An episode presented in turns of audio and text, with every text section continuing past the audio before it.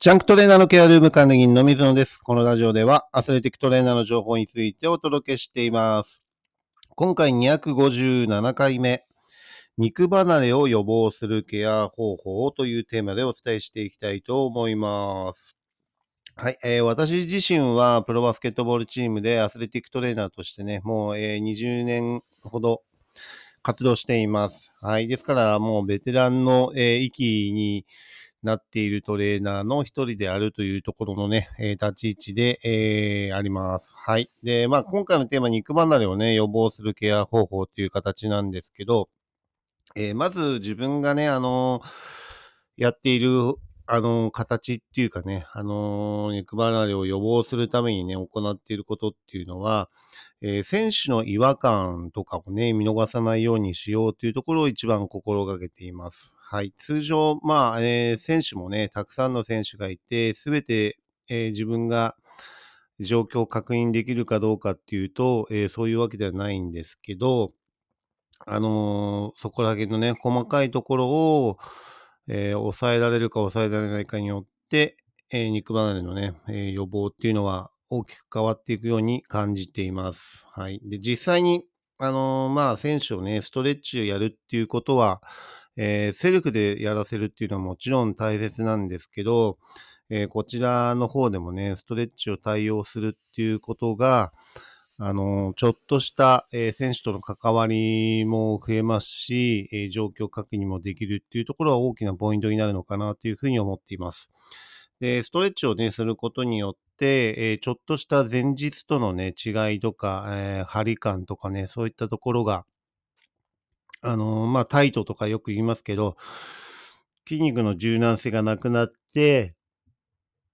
タイトなね、感覚になっていると、えーその、同じ、そのストレッチのね、フォームをやってる時に、前日との違いとかが確認できると、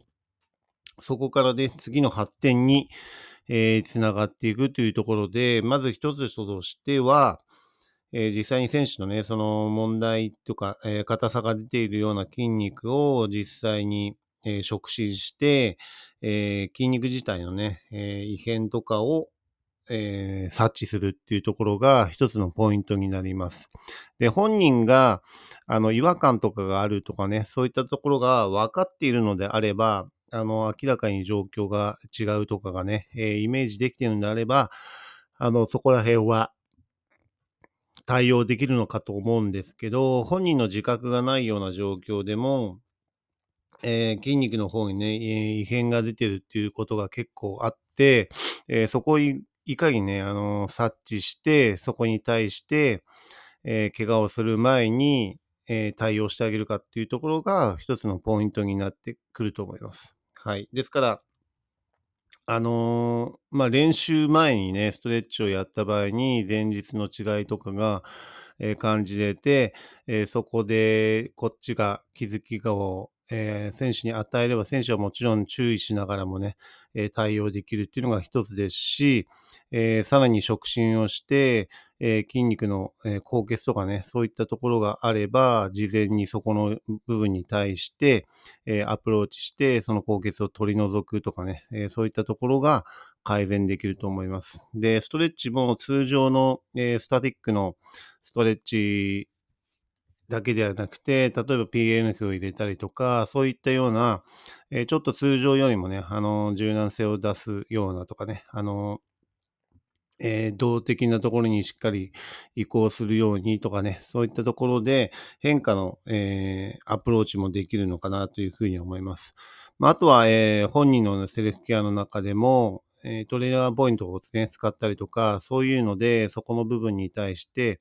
えーしっかりローラーとか、そういったところでね、あの、対応できるっていうのも一つなので、えー結構、あの、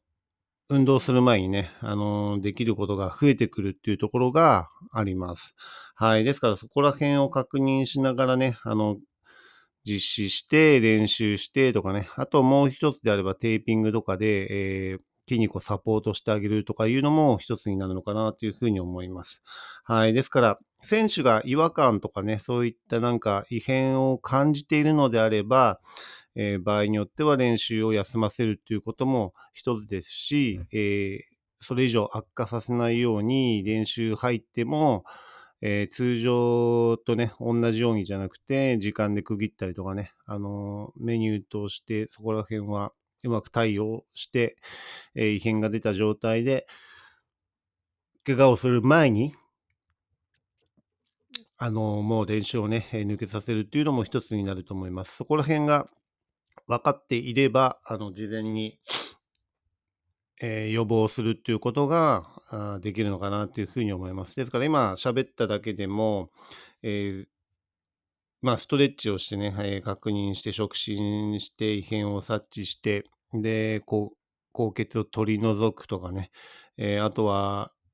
PNF とかストレッチの方法を変えるっていうのもそうですし、ケアにて、えー、対応する、えー、テーピングをする、えー、そういったところでも5つ6つとかね、あの練習前にもアプローチすることができたりすると思います。ですからこれだけでもあのかなり予防することができるっていうところになりますし、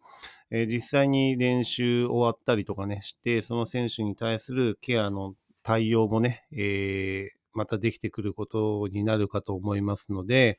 え練習やりながらも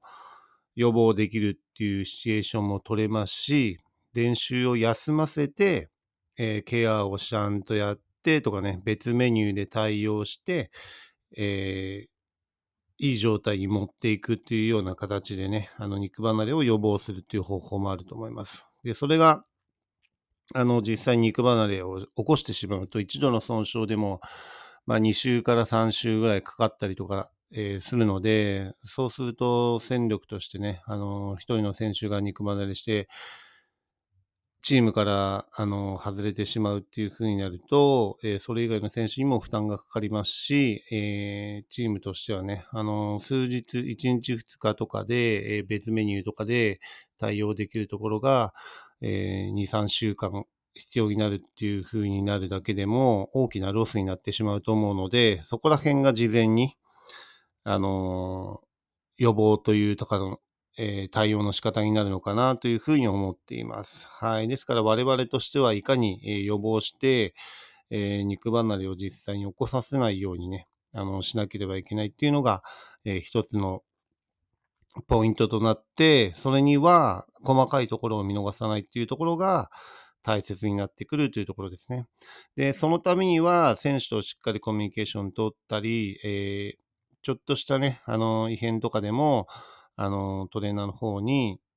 えー、ちゃんと教えてくれるような信頼関係を作っていくっていうところも大切になってくるかと思います。はい。ですからね、プレイさせない判断を、えー、時には必要になりますしね、そこら辺もこっちで、えー、対応できる、えー、コーチ陣にしっかりと現状を話しして、悪化させないようにするっていうところも、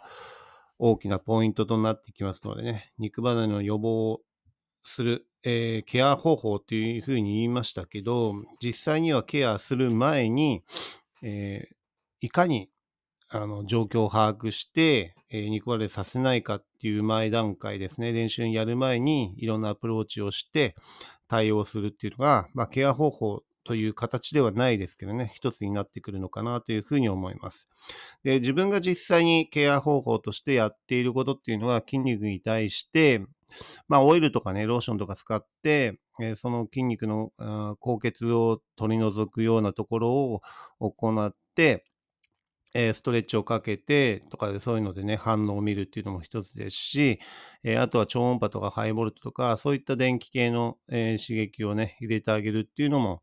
また一つの、え、ポイントになったりするのかなというふうに思います。ですから、ケアする方法とかね、アプローチはその時によってまた異なってくるっていう、えー、こともありますのでね、あのー、そこら辺はうまく、えー、対応できるようにするっていうところも一つなのかなというふうに思います。はい。まあ、今回はね、ちょっと長めに、あのいろんなえ、形で、え、状況を判断して、え、サインを見逃さない、えそしていかに対応するかっていうようなね、えー、そこら辺の、特に練習前に、えー、